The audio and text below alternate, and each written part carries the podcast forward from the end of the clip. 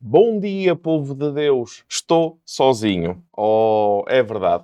Hoje a professora Carol e a Sandra foram para Ribeirão Preto com a nossa exposição itinerante da Galeria Arcedei. Em breve, no dia 4 de novembro, teremos a nova coleção e mais informações em breve. Vamos fazer um grande lançamento. Temos algumas obras que eu acredito que vocês ficarão estupefactos e algumas delas já começaram a aparecer aqui neste vídeo que nós fizemos uh, de um projeto que gostaríamos que um dia pudesse ser a galeria. Mas até lá também a vossa casa, o vosso local de trabalho pode ser a galeria e isso realmente é importante. Ora, Dito isto, uh, partes bonitas e interessantes, nós hoje iremos continuar com Piero della Francesca, vamos continuar com a nossa uh, peregrinação, digamos assim, com a nossa peregrinação ao longo da beleza, ao longo da arte, de um autor que normalmente não é conhecido pelo grande público, mas cujos quadros, aliás, os frescos, vão influenciar e de que maneira a forma do pensar mariológico do humanismo cristão e mais, mais tarde do Renascimento. Dito isto, sem mais demoras, eu relembro-vos que nós estamos, uh, nós continuamos a, a, auxiliar, e vocês podem ver aí o QR Code, nós continuamos a auxiliar a Ucrânia com intenções de Eucaristia. Uh, acabei de falar com o padre Volodymyr e ele acabou de me dizer, por WhatsApp, de me dizer que neste preciso momento ele está no, no bunker da casa paroquial e estão a cair os os, os mísseis na região onde ele mora. Infelizmente, portanto, hoje a nossa Ave Maria será também por ele. Em nome do Pai, do Filho, do Espírito Santo. Amém. Ave Maria, cheia de graça, o Senhor é convosco. Bendita sois vós entre as mulheres. Bendito é o fruto do vosso ventre, Jesus. Santa Maria, Mãe de Deus, rogai por nós, pecadores, agora e na hora da nossa morte. Amém. Rainha da Paz, rogai por nós. Em nome do Pai, e do Filho, e do Espírito Santo. Amém. E de facto é de paz que nós precisamos. Nos dias que correm, que às vezes as coisas ficam insantas, insantas. Mas muito bem. Falando de boas notícias, vamos então agora para a nossa, uh, o nosso Piero della Francesca e começamos então no nosso percurso com esta maravilhosa Madonna del Parto. Ora, uh, foi portanto foi afrescado para Monterqui e de facto, se vocês repararem, é semelhante a todas as outras mulheres grávidas do mundo. Ela é, Maria é como elas, como as grávidas, preocupada, feliz, orgulhosa, exausta.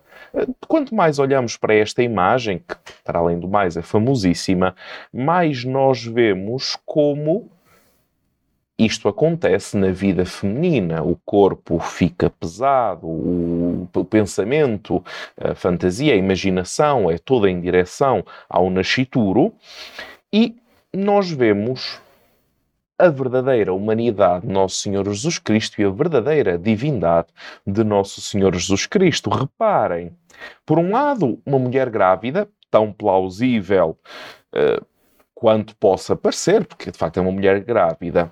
Mas do outro lado, nós temos um mistério insondável. Tudo é equilibrado, tudo é humano, mas reparem, nós temos lentidão. Vejam a forma como os anjos agem, vejam a postura de silêncio, de sobriedade, direi até mesmo de compostura da Virgem Maria, esta monumentalidade de uma gravidez que está para dar à luz, mas que parece que para no tempo e nos oferece a eternidade, a sempre grávida. Pensem um pouco, olhem para a imagem e vejam o que ela aparenta.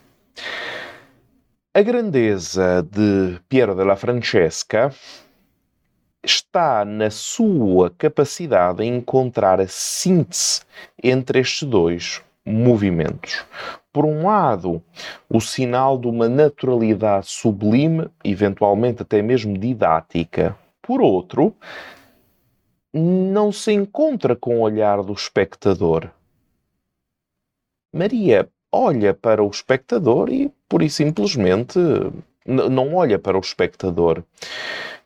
Olha para baixo, olha em direção aos destinos do filho, olha como a permanente mãe que olha para a humanidade onde acontecem os destinos do filho. Por outro lado, nós encontramos uh, também a figura dos anjos. Vocês estão a ver à direita e à esquerda, nós temos a figura dos anjos, e nessa figura nós temos dois anjos que levantam a cortina da tenda militar, uma tenda feita com pele de ganso do, no forro, o que indica que era a tenda de um capitão, o que nos mostra uma tenda militar que se abre não para mostrar um líder, mas para mostrar uma jovem pacífica que está perto de dar à luz, mas dar à luz quem? Reparem, a identidade é feita por isto, pelo príncipe da paz. Da tenda de exército, da alta patente de exército, aparece o príncipe da paz. A Nossa Senhora aparece pensativa, mas serena, não olha ninguém no rosto, abre com a mão modestamente o vestido e mostra o interior do vestido, que é puro, que é inocente, que é branco. Então, nós temos o ventre de uma mulher, uma mulher do povo, vestida de uma forma, digamos, camponesa, rodeada por uma auréola, que a torna sagrada para quem olha, algo de sacro acontece com esta mulher, que ao mesmo tempo é a serenidade de todos aqueles que estão à volta dela. Eventualmente alguém poderia dizer é um pouco uh, falta-lhe um pouco de expressão. Sim, mas ao mesmo tempo não deixa de ser uma mulher cuja à sua volta, serena, no meio de uma tenda de guerra, a encarnação, a, a, o nascimento do Verbo é tempo de paz. Muito bem. Depois desta imagem, que nós havíamos já entrevisto ligeiramente ontem, vamos continuar e desta vez vamos para 1452. Morre o pintor de Florença Bicci di Lorenzo e era necessário continuar uma grande tarefa, que é aquela de, uh, de pintar, afrescar, aliás, a grande ábside da igreja de São Francesco em Arezzo, que, cuja família Bacci havia encomendado. Uh, Piero della Francesca começa a pintar no coro da igreja a lenda da verdadeira cruz, reelaborando aquilo que no século XIII já Jacopo da Varagine tinha uh, escrito uh, sobre, uh, aliás, na, na Lenda Áurea, uma obra, Legenda Áurea, sobre o triunfo da cruz que, a partir da morte de Adão, guia o homem à salvação. E então Piero della Francesca vai ao coro da igreja, portanto, normalmente o coro da igreja é à entrada num andar superior, de forma que as pessoas da igreja ouçam o som que vem de trás. Portanto, vai para o coro da igreja, pinta detalhes uh, fantasiosos, sim, mas ao mesmo tempo cria as imagens mais solenes e serenas da arte ocidental. Vejamos este cenário de adoração do Santo Bosque pela Rainha de Sabá. Vejamos a expressão destas mulheres em procissão, a extrema elegância do vestir, o porte nobre que elas têm. Reparem, é extraordinário. Depois, ao vivo, também é, é, ainda melhor. Mas, tanto quanto podemos, ao menos trazemos um pouco de arte, uh, um pouco de arte aos nossos dias mariológicos. A lenda não inclui a Anunciação, que, no entanto, é inserida pela vontade franciscana, pela vontade da Ordem Franciscana, então, na legenda áurea não tem a anunciação, a anunciação entra porque os franciscanos assim pediram, e então o Piero della Francesca cria um díptico em que temos o sonho de Constantino e a anunciação como duas intervenções de Deus na mesma história da salvação. Todos conhecemos o sonho de Constantino, quando ele tem esta, um, este sonho da cruz de Cristo e a partir dali então ele uh, favorece o cristianismo. A monumental Nossa Senhora difere claramente da iconografia clássica da Igreja da Anunciata. Nós vimos o políptico uh, da uh, Misericórdia.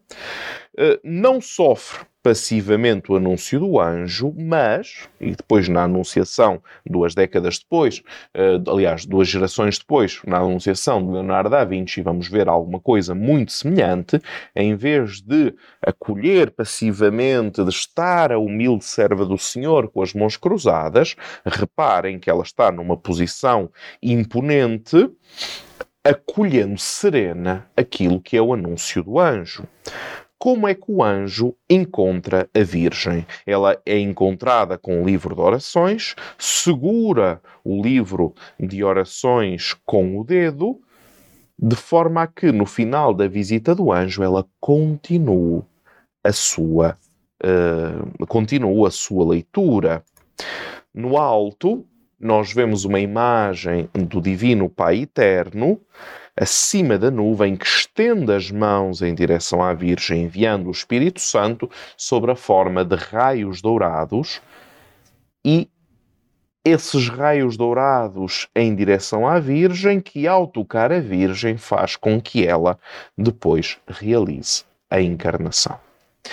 Deus Pai e a Virgem claramente eh, são dois volumes de cor muito sólidos em relação ao resto, são como se fossem estátuas, e já o anjo Gabriel está muito de acordo com aquilo que é a iconografia angélica que nos lembra a tradição do século XIV.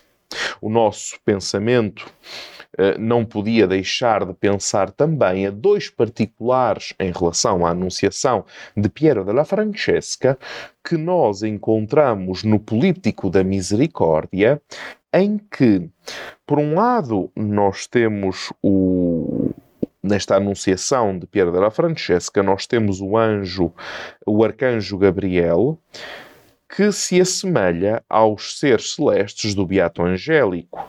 Mas, mas, estamos agora, não ele genufletido à frente da Virgem em sinal de submissão, mas em movimento, vê-se os pés de lado, em movimento em direção à Virgem, um corpo forte e vigoroso, vivo, concreto, há alguém, vamos dizer na gíria, alguém que se despacha uh, naquilo que tem que ser feito. A Virgem da Anunciação tem um manto esvoaçante, também é retratada com uma forma muito realista e novamente com os dedos nesta anunciação, que acabam por aparecer dois painéis, um à esquerda, o outro à direita, com o livro a marcar uh, no livro da oração ou da palavra de Deus, com os dedos a marcar. Quando chegamos uh, entre 1450 a 1468, Piero della Francesca vai para Perugia, estamos a falar já no centro-norte de Itália, e vai trabalhar no convento de Sant'Antonio alle Monache. Ali ele afresca um, uh, um políptico e é uma composição, nós estamos a ver aí a grande composição, uma composição magnânime, ainda hoje. Pensem comigo, nós temos, claro, no centro uh, uma anunciação que está na parte de cima, já iremos tratar dela, quatro santos laterais à Virgem, três narrações de milagres na chamada predela, ou seja, a parte que fica em baixo, uh, um damasco de seda aplicado na parede, é o que vocês veem atrás destas, destas imagens. Os rostos de, de, da mãe e do menino Jesus estão absortos, pensativos, quase tristes. Pensemos aqui nas pinturas de Masaccio. E também, se por um lado estão intensos, carregados de algum uh, afano, por outro lado, estão em silêncio e isto reflete muito as influências que Piero della Francesca tem de Domenico Veneziano. Mas o que nos interessa é a parte de cima, é a Anunciação que está na cúspide, que se destaca pela perspectiva altamente controlada. É um jogo, eh, vamos dizer assim, arquitetónico impressionante. Por um lado, nós temos a colunata que se abre clara, arejada, luminosa, uh, numa uma perspectiva em fuga, que separa a figura do anjo da figura da Virgem. Por outro lado, o fundo preto do lado da Virgem dá uma profundidade enorme ao papel de Maria. É um 3D, vamos dizer assim, que mais do que luzes e sombras se oferece na perspectiva.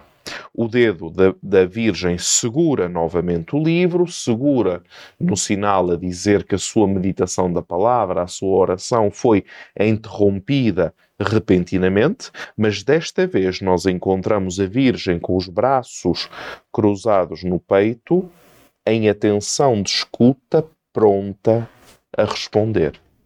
Guarda a palavra no coração, medita assiduamente mas nós ainda não temos a mão levantada, como na anunciação anterior, em forma de aceitação daquilo que havia sido proposto. Um particular muito interessante são os. Um, o gosto artístico, arquitetónico, direi, de Piero della Francesca, que vai muito para além dos cânones estéticos, ehm, que em vez de colocar, como habitualmente, uma espécie de jardim, um pequeno quarto, e nós vemos isso nesta mesma época na arte uh, neerlandesa, portanto na arte da atual Holanda, da Flandres, a arte fiaminga, nós vemos aqui um pórtico, reparem neste particular, nós temos aqui um pórtico bastante comprido, ensolarado, esticado, uma série de capitéis em direção ao ponto de fuga e cada arquitrave lança uma faixa de sombra delineando um grande claustro que parece ir para além de qualquer inspiração arquitetónica. Seja, Vamos voltar ao humanismo cristão. Colocamos a imagem anterior.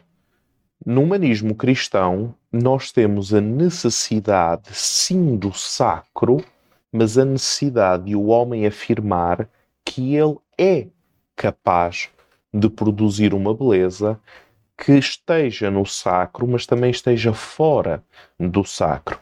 É a criatividade do autor Pensem comigo, a criatividade de Pero della Francesca, que nos coloca num espaço muito horizontal, uma característica arquitetónica do, chama do chamado horizontalismo renascentista, em vez do habitual verticalismo gótico da época anterior, e nesse horizontalismo nós vemos o claustro, claustro, a grande construção típica da, da classe abastada, da nobreza da época e já de alguma burguesia que começa a surgir, então Maria é inserida no espaço urbano, no espaço contemporâneo, e então a pintura não serve para recuperar a memória de alguma coisa que já aconteceu, portanto, uma reelaboração de canos estéticos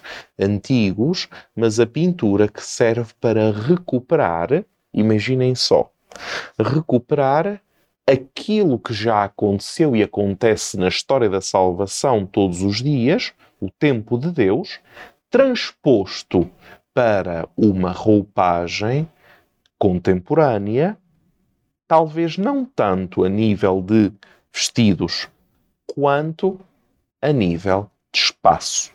A noção de espaço. Eu colocar Maria e o anjo, uma cena do ano 1000, no, em 1462, é trazer este espaço para dentro, este evento, para dentro de um espaço e, e, na época de Pierre de la Francesca, com um espaço idílico, atualmente já existem estes espaços em vários palácios, pelo menos em Roma tem vários palácios com este espaço, com estes jogos de perspectiva.